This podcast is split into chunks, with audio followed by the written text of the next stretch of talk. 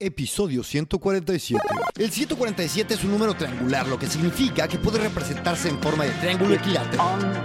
George Westinghouse inventa el motor de arranque eléctrico hace 147 años. ¡Qué interesante! Emil Berliner patentó el micrófono de carbón hace 147 años. Y en el episodio 147 de Gran Invento vamos a hablar con Fernando López y Pablo Gómez sobre cómo llevar una idea sencilla por medio del método científico ligado a la inteligencia artificial a las grandes masas. Y vamos a darle. ¡Vamos, vamos, vamos! La inteligencia artificial se está volviendo la protagonista del desarrollo tecnológico aquí y en todo el mundo. Ha llegado, señores y señoras, para quedarse y para cambiar todo. Sin embargo, la inteligencia artificial sigue siendo propensa a las ideas de los humanos. La gente que crea estas soluciones sigue teniendo, como dije en la intro, un método científico detrás, donde tienes una idea, pasas unas pruebas, haces algo de research y de repente dices, ¿cómo puedo implementar esto? Ayudarme de la tecnología que está cambiando el mundo para cambiarlo aún más. Mis invitados de hoy trabajan en una de las empresas de telefonía más grandes del mundo y están dedicados a inventar, a hacer research e inventar soluciones por medio de la inteligencia artificial para esta empresa que se puedan implementar de varias formas y vamos a hablar de ello. Me parece apasionante poder hablar con estos dos profesionales en el momento histórico en el que estamos. Sus currículums son impresionantes y se los voy a dejar en la descripción de este episodio para pasar directamente a lo que todos queremos escuchar, que es la charla con Pablo Gómez y Fernando López en este episodio 147 de Gran Invento.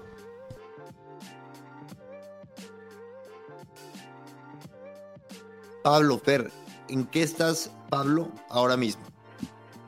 Vale, ahora mismo estoy en un proyecto que tiene que ver mucho con la inteligencia artificial en dispositivo y nada, pasándolo bien. Eh, digamos que vivo en un equipo de prototipado desde hace ya seis años, así que bueno, es uno más y, divirtiéndonos. Mm. Excelente. Fer, cuéntame en qué estás ahora mismo. Pues muy bien, eh, ahora mismo estoy arrancando el tercer año de doctorado eh, en inteligencia artificial y mientras tanto pues seguimos colaborando aquí con, con Pablo en, pues bueno, en la detección automática de patrones eh, a través del análisis del audio y, tratando de meter ese tipo de inteligencia artificial en, dispositivos. Así que... Una, una, duda, antes de entrar ya en, el, en, la, en la ciencia, ¿de qué, cómo es un máster de inteligencia artificial? Porque estuve viendo en un podcast que pueden ser de abordarse desde el tema filosófico, legal, moral. ¿Cómo es el tuyo en este caso? Mm, no es un máster, eh, así Perdón, doctorado, doctorado. Te estoy bajando de eh, rango. no, es que entiendo que, en el máster sí que hay como un, rumbo definido, muy definido, pero ah, en el doctorado, bueno, es, es un poco lo que vaya surgiendo. Tú te vas efectivamente, tú vas investigando en, en ciertos temas y, y bueno, y con lo que te vas encontrando, te va gustando, a lo mejor eh, pues eh, encuentras un hueco para empujar mucho más en determinadas áreas. Mm, no, diría, no diría que hay algo así como más definido. Y mi experiencia personal pues es esa, justo de, vas encontrando el hueco donde puedes eh, aportar valor. Excelente. Bueno, hablamos de aportar valor. Ustedes deciden, se conocen en el trabajo, entiendo, ¿no? Así es. En el trabajo y entonces, si quieres, Pablo, cuéntame cómo es que empiezan a colaborar y en qué. Sí, pues eh, a ver, hicimos un proyecto así bastante interesante y siempre en nuestro equipo, como he dicho, hacemos como prototipos ahí muy rápidos en lo que pues cacharreamos casi con la tecnología. Es una cosa que avanza y sobre todo ayudamos a producto a deshacer ciertas incertidumbres y, en uno de ellos, pues decidimos empezar a trastear con el audio porque estábamos en un proyecto que, requería eh, análisis de audio y, detección de, palabras clave, etcétera, keyword spotting. Y entonces empezamos con ese problema, pero, pero fue como, como muy despacito, ¿no? Primero, una cosa muy sencilla. Nosotros siempre... Eh, en la fecha, yo creo que fue en 2018 o 2019, quizás. Sí, 19. Sí, empezamos como muy en pequeñito, que es la idea nuestra, empezamos construyendo algo pequeñito y luego empezamos a crecer, crecer, crecer y hemos seguido dando vueltas a esa pelota de nieve que se va haciendo cada vez más grande y que ya pues tenemos que llevar entre varios porque es una cosa ya que, que tiene cierta entidad. Ahora, una, una, pregunta, abordando el audio como, como tal, pero el audio también, entiendo, eh, involucra todo lo que es el lenguaje, ¿no? Dijiste palabras clave. Entonces, la, el, la, puerta del audio abre la puerta a todo, a toda la... Bueno, a donde estamos ahora en una gran parte de lo que es el desarrollo de la inteligencia artificial, ¿no? Cuéntame qué involucra, qué involucra meterse en temas de audio. Bueno, si quieres te, te respondo yo, pero... Eh, eh, yo creo que es un, eh, un pilar fundamental en la, o sea, en la comunicación o interacción con la tecnología, porque, bueno, eh, todos ya tenemos en casa ¿no? los, asistentes virtuales, eh, Google, Alexas, y, bueno, la verdad es que resulta que para los seres humanos la forma más natural de interacción es la, es la voz. Sí que es verdad que, bueno, que te puedes sentar, escribir, eh, interactuar con cualquier interfaz, pero la, la voz es, es, fundamental cuando sobre todo quieres una interacción muy, pues eso, natural. Y, y de ahí viene, de ahí viene nuestro, nuestro trabajo en, en, en, la voz, en acercar la tecnología y este tipo de, de tecnologías, ¿no? Como tú dices, el lenguaje eh, también entra, parte, entra ahí en juego. Y entiendo que ustedes empiezan a prototipar productos, que ahora quiero que me cuenten de algunos, pero empiezan a pro prototipar productos en base a la tecnología. Es curioso, ¿no? Porque primero está, primero está la tecnología y después empiezan a saltar los productos, ¿no es así? Bueno, más, más bien que estiramos la tecnología. Más que okay. estiramos la tecnología, en nuestro equipo lo que hacemos es intentar, es una de las cosas que, bueno, no, no, no, no, sé cuánto descendido está, pero yo, por ejemplo, en mi carrera siempre he ido buscando trabajar en un equipo así porque es muy divertido, ¿no? Eh, eh, en cuanto tecnológicamente y luego también como, aunque tienes ciertas, no sé, desencuentros porque no siempre llegas a un fin, pero intentamos llegar a algo que a lo mejor no está eh, ya ocurriendo o no en todos lados intentamos estirar un poco la tecnología a ver si llegamos a eso. No siempre estamos en el límite, límite de lo que está ocurriendo ahora, pero intentamos estar lo más actual posible a lo que es, pues eso, si sacan versiones nuevas de lo último, eh, si hay una API nueva de, o sea, de una de un framework de deep learning o lo que sea, intentamos ir a eso para ver qué funcionalidad o qué, o qué cosa podemos extraer de ahí. Ok, ¿y cómo es? ¿Tienes una metodología? Eh, ¿Cómo? Explícame cómo es estirar la... Sí, un poco, pues tenemos ciertas hipótesis eh, e intentamos, oye, vamos a probar esto que no está testado, está en alfa, ya no es ni beta, vamos a probarlo, vamos a intentar ir mezclar esto con esto otro. Es un poco, pues es un laboratorio, en realidad es un laboratorio disruptivo, que es como se llama nuestro equipo. ¿Vale? Entonces okay. tratamos de mezclar pues a veces cosas que no funcionan, claro. Oye, esto no llegamos aquí, por ejemplo, ¿no? Y a veces decidimos, oye, decimos hasta aquí porque, porque no aportamos nada, porque es una, tecnológicamente es inviable, ¿no? Eso, probamos viabilidad técnica antes que, o sea, las ideas, por supuesto, tiene que haber hipótesis primero de salida. Ah, exacto, dame un ejemplo para que If you thought the only way to get a more defined jawline with natural looking results was through surgery, think again. Juvederm Volux XC is a non surgical injectable gel filler that improves moderate to severe loss of jawline definition and can help you achieve natural looking results with little downtime. Even better, this improved definition lasts up to one year with optimal treatment. No maintenance required. Improve jawline definition for a smooth, sculpted look with Juvederm Volux XC. For important safety information and to find a licensed specialist, visit juvederm.com. That's J U V E D E R M.com. Not for people with severe allergic reactions, allergies to lidocaine, or the proteins used in Juvederm. Common side effects include injection site redness, swelling, pain, tenderness, firmness, lumps, bumps, bruising, discoloration, or itching. There's a risk of unintentional injection into a blood vessel, which can cause vision abnormalities, blindness, stroke, temporary scabs, or scarring. Talk to a licensed specialist to find out if it's right for you. Podamos entender un poquito más, un poquito más real, aunque no sea uno real. Sí, sí, no. Un ejemplo más uh, tangible. Pues uh, por ejemplo, la, en, el, en el, la detección de ruidos domésticos, Fer, igual podemos hablar de ese paper o de ese, bueno, no más que paper, vamos, de esa investigación que, que hemos, eh, hay una, no sé, intentamos hacer detección de ruidos domésticos con un algoritmo, pero a lo mejor no hay bases de datos suficientemente robustas para eso, entonces llegamos hasta un límite. O, cuando hicimos, o cuando hicimos el speech enhancement para, para detectar la keyword, quizá puede ser ahí eh, no sé, una de las cosas que queríamos pues era que, el audio, se mejorase. O sea, imagínate un, audio mogollón de ruidoso y tú quieres detectar OK Google. Entonces, no te va a entender ni de coña. Pero eh, lo que intentamos es limpiar esa señal de audio para que entre al algoritmo, le entre bien, le entre limpito, lo más limpio posible, con todo ese sonido de background. Pues imagínate una cafetería, tienes tu móvil en una cafetería o, niños en casa gritando eh, y que, se pueda limpiar pues ahí hicimos una investigación para, hacer esa limpieza de ese audio y ahí pues puedes llegar a una solución y ya puedes decir, bueno, hemos llegado a una solución, pero no es viable meterla en un teléfono, por ejemplo. Ok.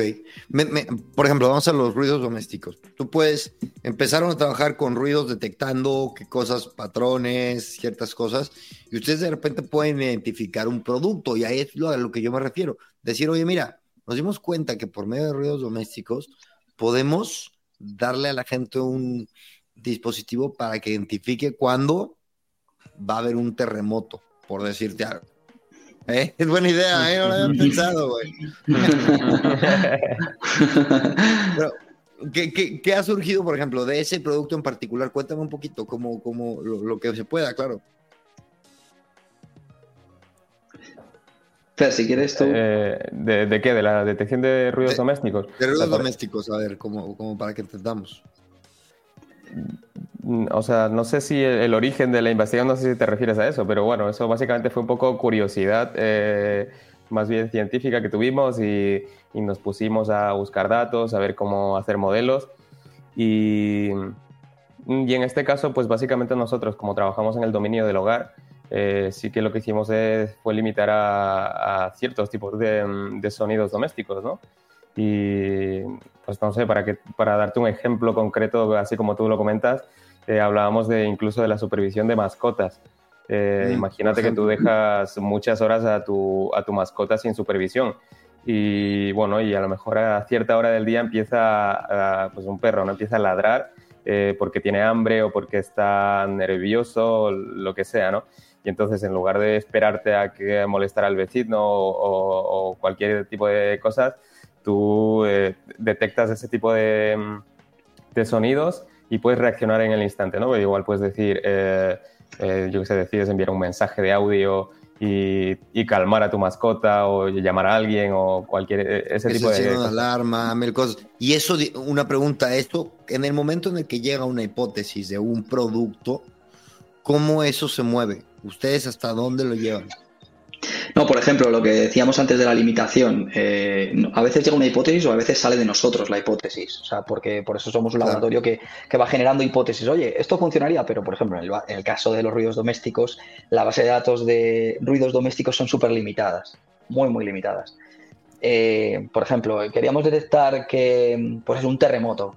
Hostias, no, no, se puede. ¿Por qué? Porque no hay ruidos, no hay grabaciones, no podemos. Eh, imagínate, pues queremos detectar em, ruido de cristales rotos. Cristales rotos sí que hay, pero por ejemplo, es una cosa que vimos que no haya viabilidad técnica es detectar un fuego o usar una alarma de incendios por un micrófono, porque, el, porque el, fuego suena muy poco.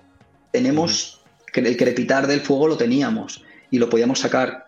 Y entonces hicimos una manera de extraer esos ruidos de, audios que hay en Internet, que son open source, y, y pudimos probarlo, pero, pero en realidad era imposible prácticamente detectarlo era muy difícil detectar fuego. Y, fuego hubiera sido un caso de uso muy bueno, porque hay alarmas de incendio que tienen pues, dependencias de, un tipo, pues tienes una alarma enchufada y tal, pero un micrófono es algo súper sencillo, ¿no? Que con la mínima corriente funciona.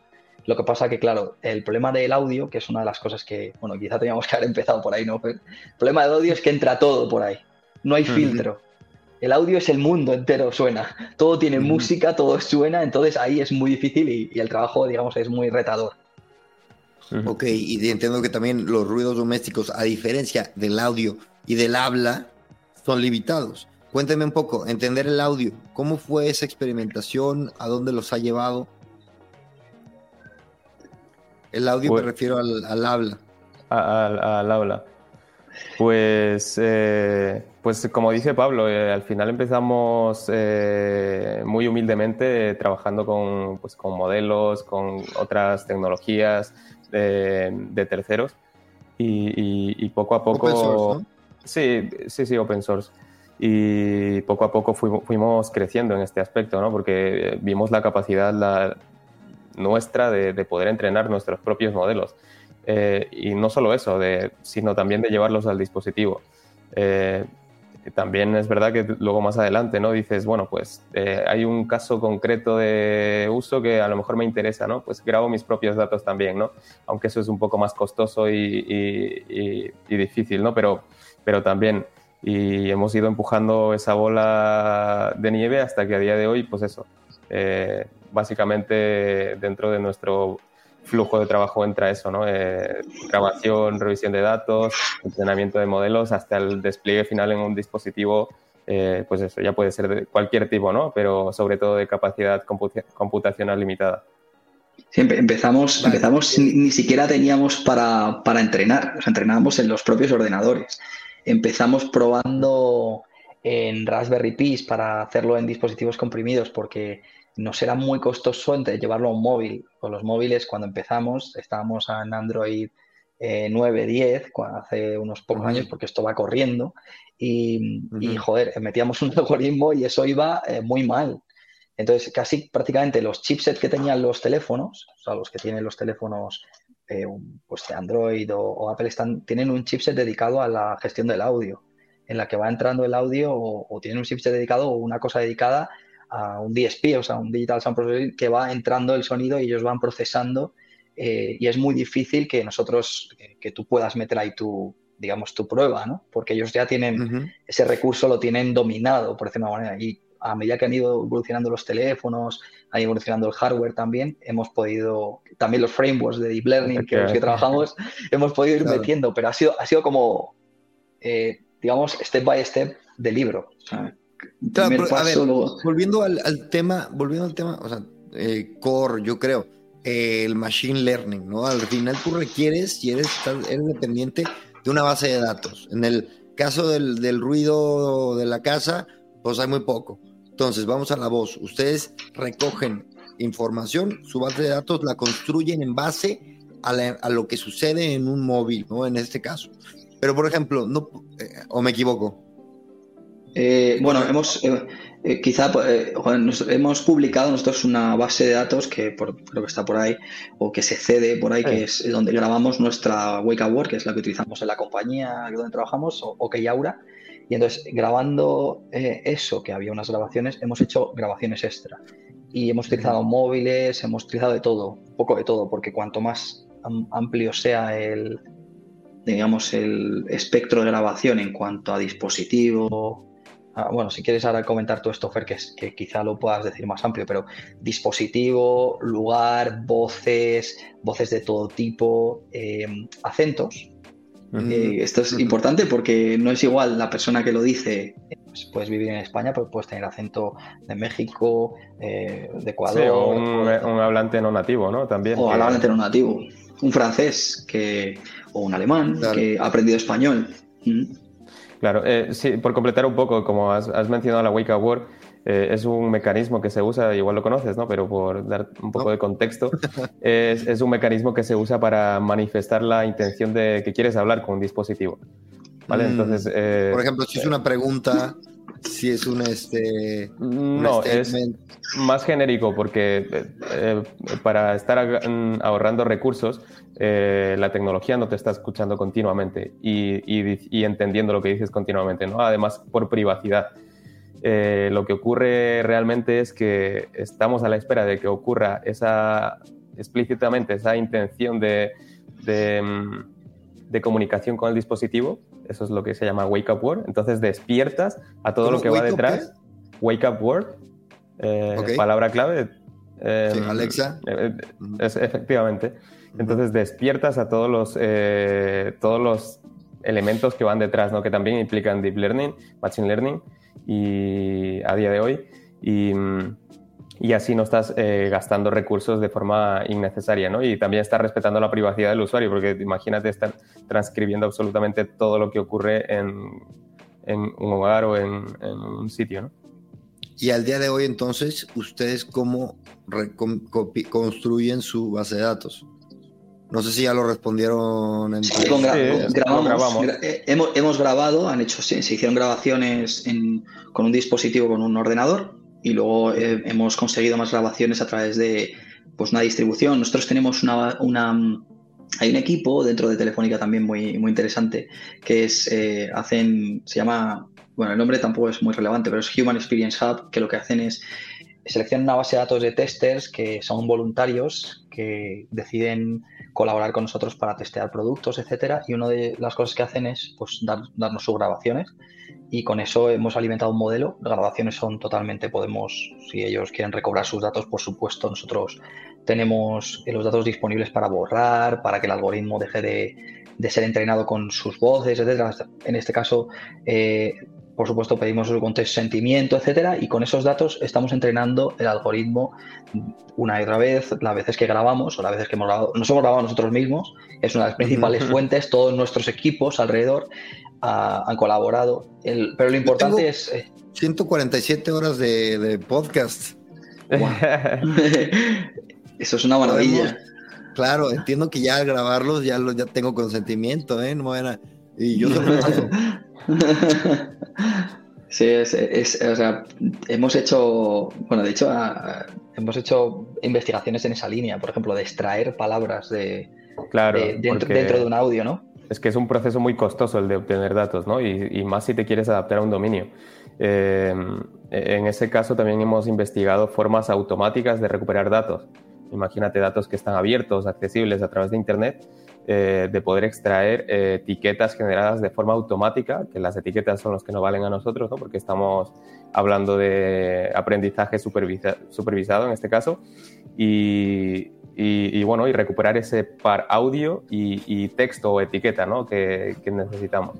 A ver, explícame lo de la etiqueta, ¿no? Me, me... Sí, yo te iba a decir, por dar un poco de contexto a lo de la sí, etiqueta. bueno, pues eh, deep, eh, deep, Learning, vamos, eh, lo básico, los basics del Deep Learning es que tú tienes un conjunto de datos eh, que sean de la fuente que, que sean eh, y tú los etiquetas de alguna forma, ¿no? Pues imagínate que tienes un conjunto de imágenes y dices, estas, estas imágenes son gatos, estas imágenes son perros. Pero necesitas y entonces esa... tiene que la, el, el, software com, com, comenzar, o no sé si le llamamos software en realidad, comenzar sí, a etiquetarlo por sí mismo. Eh, sí.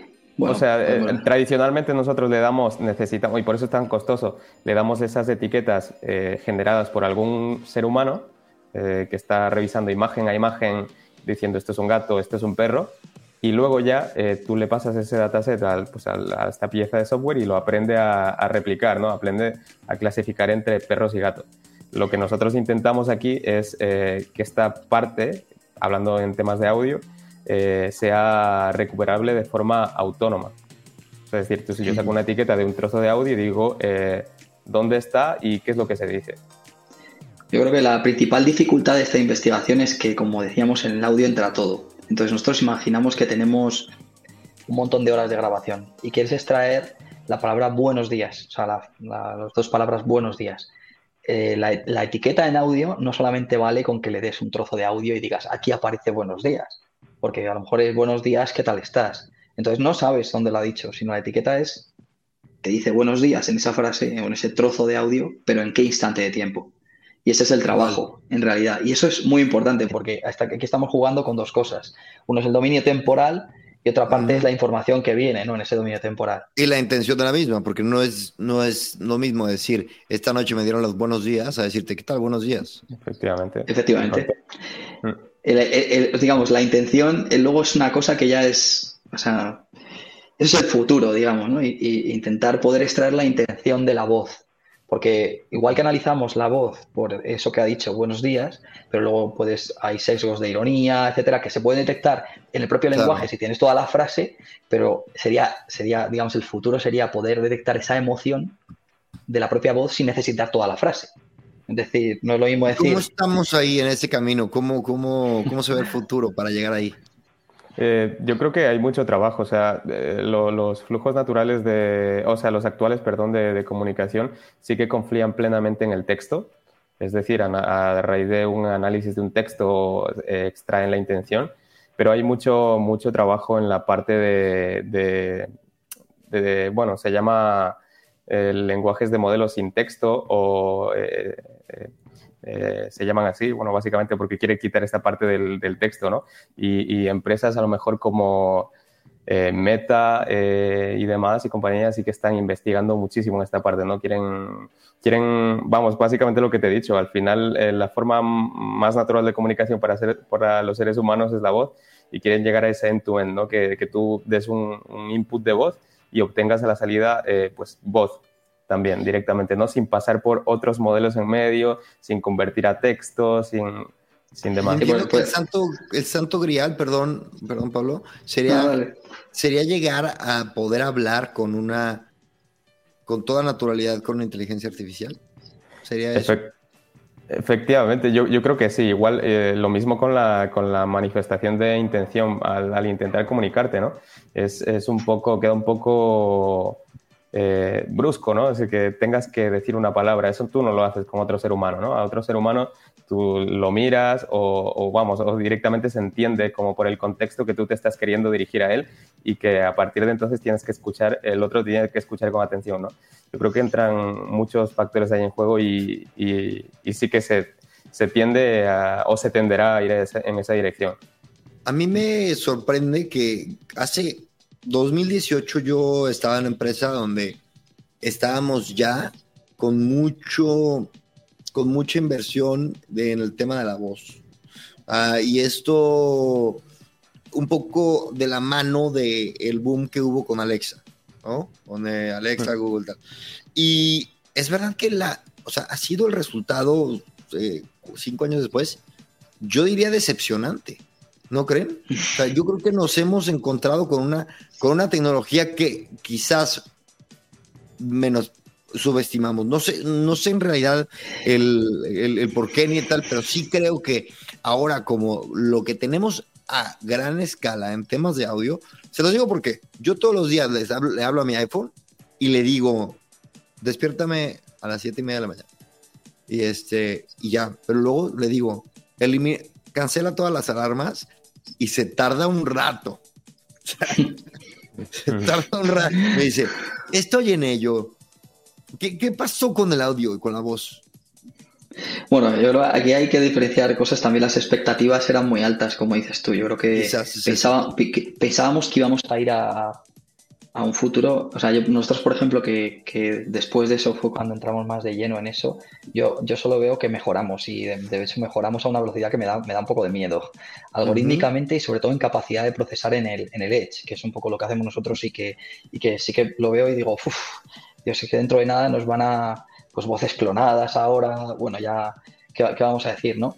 Pero, pero en cuanto a eso hay que diferenciar varias cosas. Número uno, eh, cada de los micrófonos de los dispositivos cercanos a nosotros, que es el Edge, por decirlo de alguna manera, el, borde, ¿no? Los móviles o Alexas o, bueno, asistentes digitales, asistentes que están cerca de nuestra casa, cada vez tienen mejores micrófonos, cada vez nos detectan mejor, cada vez, em, no sé, transcriben mejor esos, esos eh, transcripciones que hacen de nuestra voz, lo hace mejor. Es verdad que ahí hemos ganado, pero bueno, igual en procesamiento para hacer esas tareas que ya eran...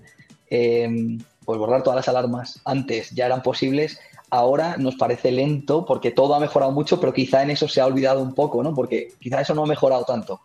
Pero me preguntas eso, ¿por qué, se nos, ¿por qué no ha mejorado tanto? Yo creo que igual se ha puesto el foco en otro lado. Hay un boom muy grande de otras cosas. O sea, ahora podemos generar imágenes de la nada o podemos clonar voces de con cinco segundos de audio de tu voz. Podemos hacer un Christian en un momento.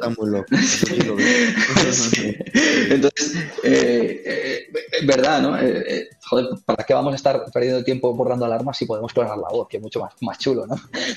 claro, y podemos traducir el, la, la, entrevista esta de, de Messi que, que, hicieron, no sé cómo lo habrán hecho realmente.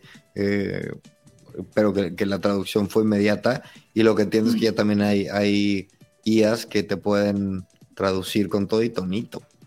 Hmm. ¿Eso, es real o es, o es fake news?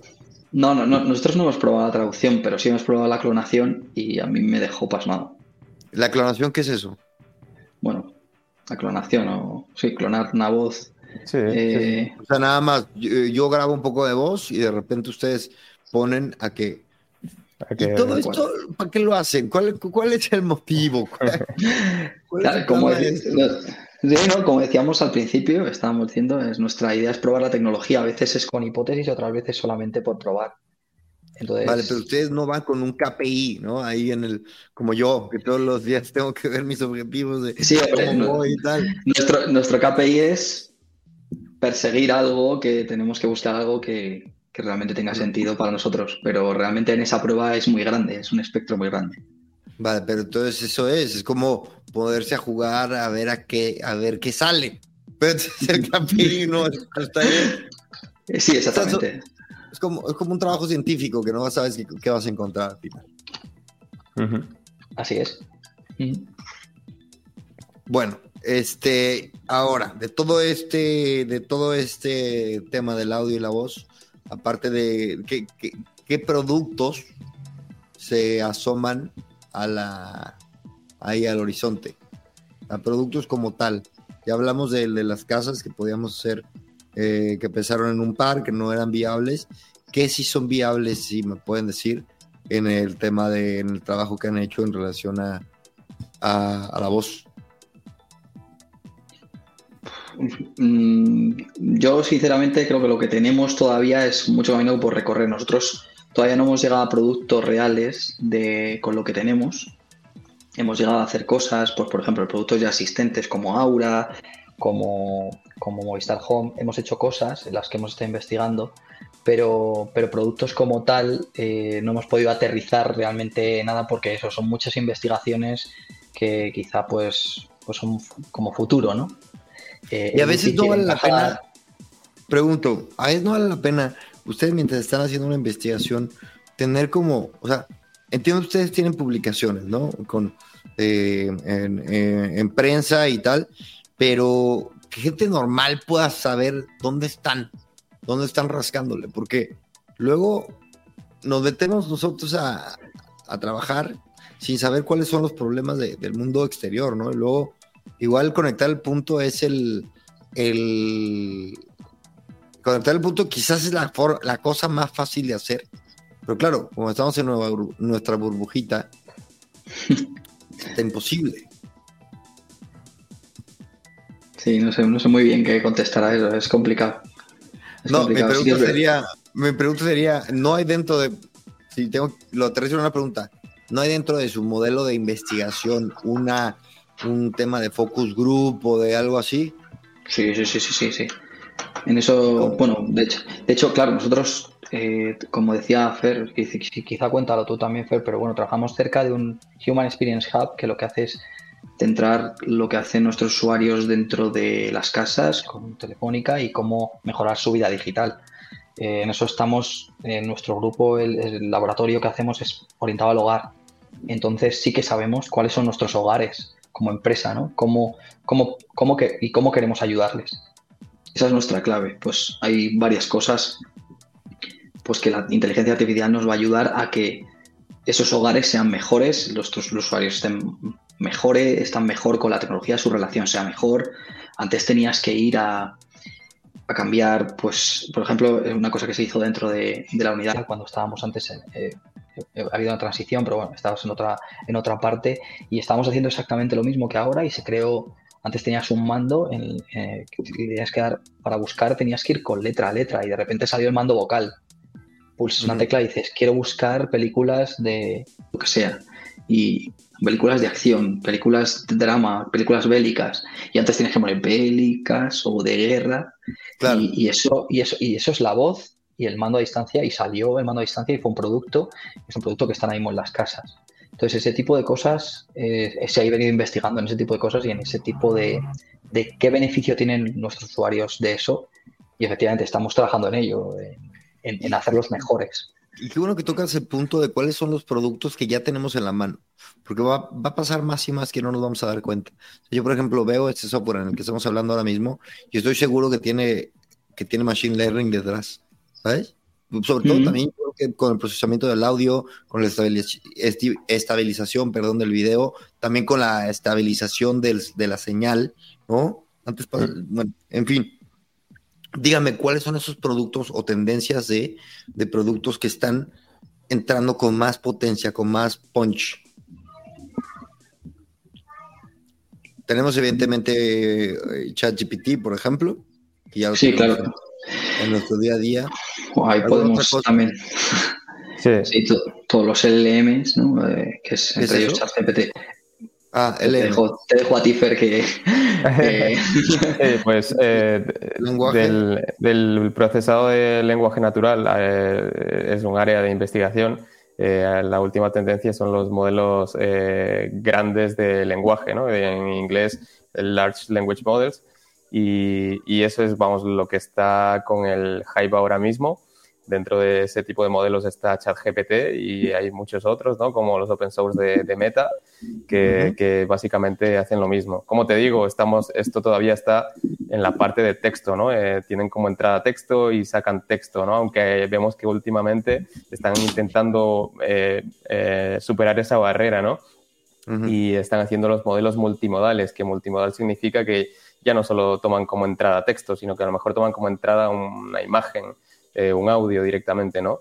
Aunque sí que siguen produciendo, pues, eh, texto a lo mejor. O sea, que están, están limitados en cuanto al tipo de información que pueden tomar como entrada y, producir como salida. Eh, ese es el hype, digamos, que estamos viendo ahora mismo pero vamos, se trabaja en muchas otras áreas, ¿no? bueno, Bark y la clonación de voces también es otro hype. Bueno, menos hype, pero también. La síntesis, en general, la generación, pues ya sea audio, eh, imágenes o texto es, también eh, es, está, está, bastante trending. Y bueno, pues eso, tenemos Stable Diffusion, ¿no? Estos modelos de generación de imágenes, eh, que bueno, que veíamos ya hace, hace un tiempo ya, pues al, Papa, no sé, llevando unas Nike. Em, lo mismo con la... Efectivamente, Journey. Eh, y además este tipo de tecnologías, eh, muchas de ellas son, son open source. Eh, la comunidad open source también tiene muchísima fuerza, ¿no? Aquí, en este caso, en los modelos de lenguaje, está esta meta con, con, los llama, ¿no? Que, que, es, pues eso, es, prácticamente la versión open source de, ChatGPT. Entonces, te diría, esa sería mi respuesta a lo que está trending. Claro, tengo una duda. la tecnología casi, las tecnologías disruptivas, sí. desde hace ya muchas décadas llegan de Estados Unidos, ¿no? Y este, en muchos casos, evidentemente no siempre. Pero, em, a ver, OpenAI es, es americano. Meta es americano. Eh, ¿Dónde estamos nosotros? Eh, por nosotros me refiero a España por ahora. ¿Dónde estamos parados? Hay un problema aquí con esto.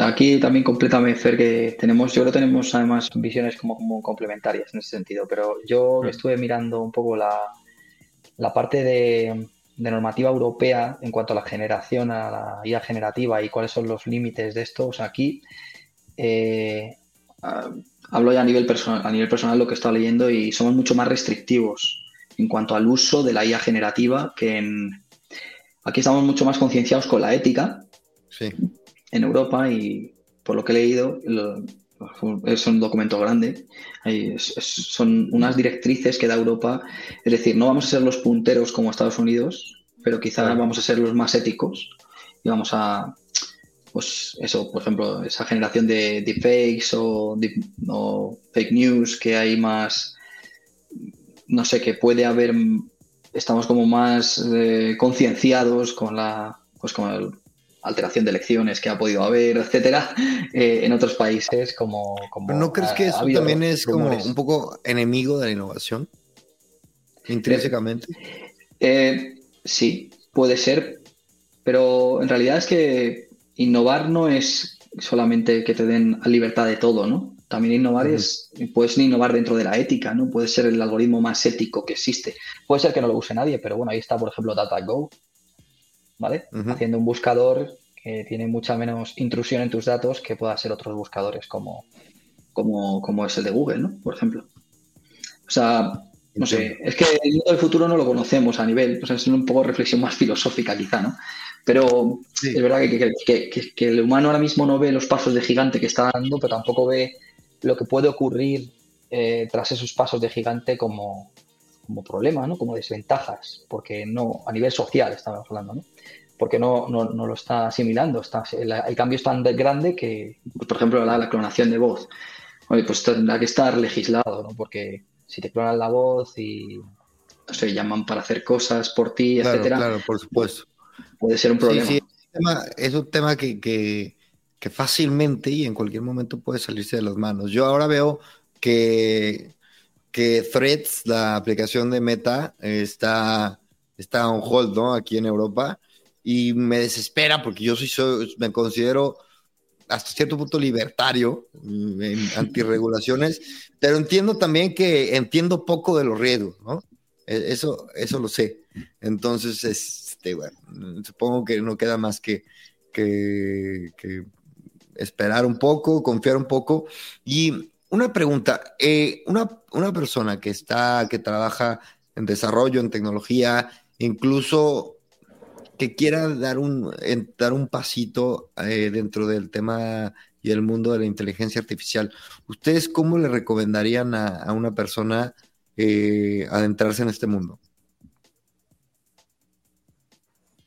A, desarrollar eh, un modelo, por ejemplo. Eh, eh, por ejemplo, empezar a aprender a entender, a entender lo que es. yo, yo, por ejemplo, te doy mi, mi, caso personal. Yo, yo, yo, venía de estudiar un, un máster de Internet de las Cosas, que, que, sí que es verdad que conocía de unas pinceladas de inteligencia artificial. O sea que no mucho, pero lo conocía, ¿no? A nivel conceptual, que no tenía nada que ver. Y entonces mi forma fue eh, con cursos de estos de internet, y es que hay un montón. Eh, Udemy, Udacity, Coursera, en cualquiera de estas plataformas hay gente muy buena eh, dando muy buenos cursos. Y eso sería una buena, un buen pistoletazo de salida para meterse y entender qué es lo que está ocurriendo detrás, ¿no? Para poder entrenar un modelo, entender qué pasa o, aunque te digo que el, entender qué pasa es, eh, como tal, es un campo propio de la, de la, investigación, ¿no? Porque ni siquiera la gente que es experta y que lleva tantos años trabajando puede decir por qué un modelo clasifica determinadas cosas, ¿no? Eso... Es un proceso continuo. Explainability. Eh, eh. Sí. Es un proceso continuo. No, aparte, nosotros, yo iba a decir también a nivel corporativo, ya eso es una cosa así un poco que me voy a meter en la empresa, pero bueno, sí que voy a hacer un poco de, si me permite, Cristian, un poco de publi. Y nosotros sí que hacemos formación de personas a nivel becas y, ahora, por ejemplo, han venido estudiantes a, estudiar con nosotros. Hacen sus TFMs. Yo, por ejemplo, hice mi máster, a la vez que estaba mi máster en inteligencia artificial, lo hice, bueno, fue un posgrado, lo hice cuando estaba ya en la empresa, pero hay gente que viene y que hace su beca con nosotros y, y hace por un lado beca o por otro lado sus TFMs y hacen TFMs de inteligencia artificial.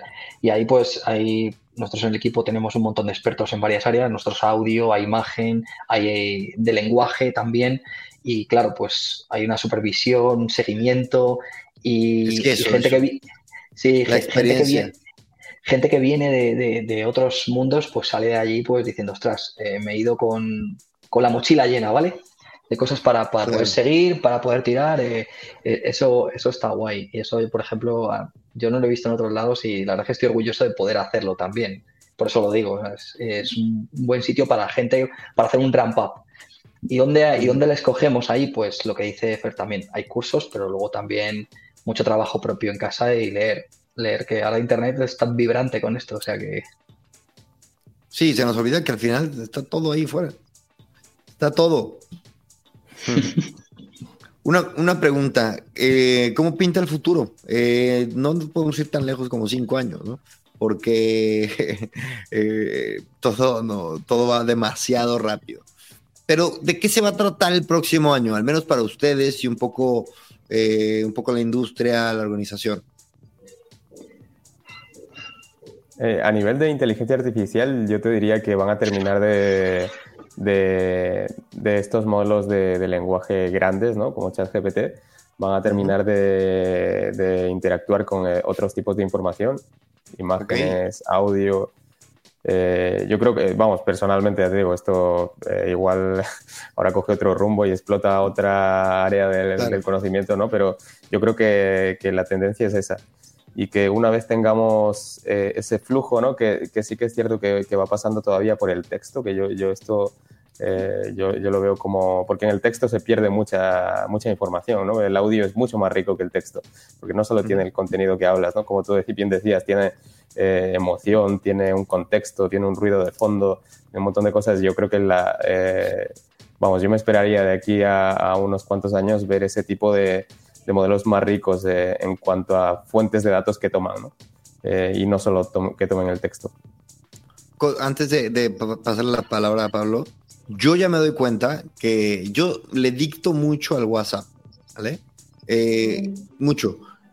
Incluso a veces me sorprende que me, me, yo suelo tener conversaciones en inglés y en español, pero muchas veces estoy dictando en español, pero no me, no me detectó que estoy en español y sin querer me estoy en inglés y me saca una conversación así rapidísima, pero una conversación en inglés, pero mal, claro, evidentemente mal. Pero bueno, lo que sí quería decir es que me sorprende que ya empieza a detectar muy, muy bien eh, preguntas y puntos, comas, pausas, intención. Eso yo ya estoy de que, a la madre, qué loco. Hmm. Pero bueno, Pablo, ¿tú cómo ves el futuro para ti, para ustedes? ¿Cómo se presenta? ¿Qué es lo que ven? Bueno, pues yo me, voy a alinear con Fer en alguna cosa también. Yo, por ejemplo, que ahora, yo a la vez que no lo he dicho al principio, pero yo estoy estudiando el grado de humanidades, porque justamente la parte que más me llama la atención es la parte de, no sé, cómo la, inteligencia artificial, bueno, cómo la tecnología eh, impacta en, la, en, el ser humano, en, cómo nos hace de manera diferente, ¿no? Es una cosa que me, llama la atención mucho el reto del futuro, el reto ético, el reto moral también. Eh, entonces me llama mucha atención. Y por ejemplo, esa parte de, como vemos el futuro de, detectar emociones, de, que el contexto esté, que esté enriquecido, me parece que es fascinante, me parece que es increíble. Que, tú puedas estar hablando con una máquina y, siempre tenemos en la película, está en la mente de Her, de, que, está, de, que te está hablando y te, es una situación tan evocadora cuando está paseando por el parque y está ella y le dice le pone, ponme una melodía de piano y, y es que es, es, muy evocador, dices, ¿cómo, cómo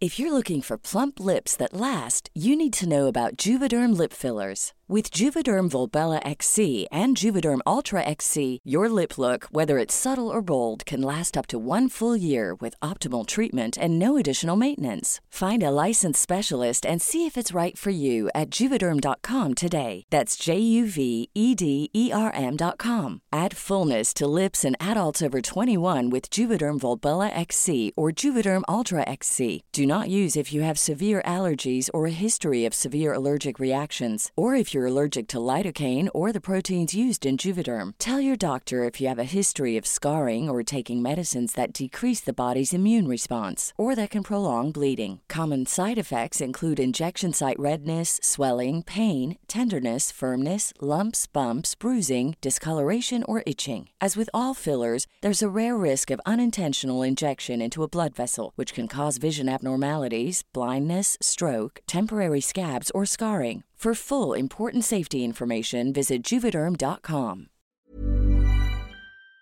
No puede llegar a tan profundo del ser humano, de los sentimientos, aunque sea solo la recepción, pero bueno, ya luego la escucha es, es cuestión de tiempo, ¿no? Eh, pero que te esté dando algo que es lo que tú quieras sentir en ese momento, eso me parece potentísimo. No sé si llegaremos a eso, pero por lo menos no, claro que llegaremos. A mí no me queda, no me queda la, menor duda, ¿eh? Yo estoy seguro. O sea, desde, desde a mí, o sea, desde el punto en el que ya esto ya es una realidad, en el que podemos, eh, tenemos relaciones eh, con gente que nunca hemos visto en persona, ¿no? Mm. Podemos construir estas relaciones que, bueno, hablan evidentemente del medio que tenemos, pero también el medio, este, puede ser, por ejemplo, ahora un dictado. Yo creo que el dictado del mismo audio ya comienza a ser un, este, un, un, un, un puente bastante artificial dentro de una comunicación humana, estamos de acuerdo.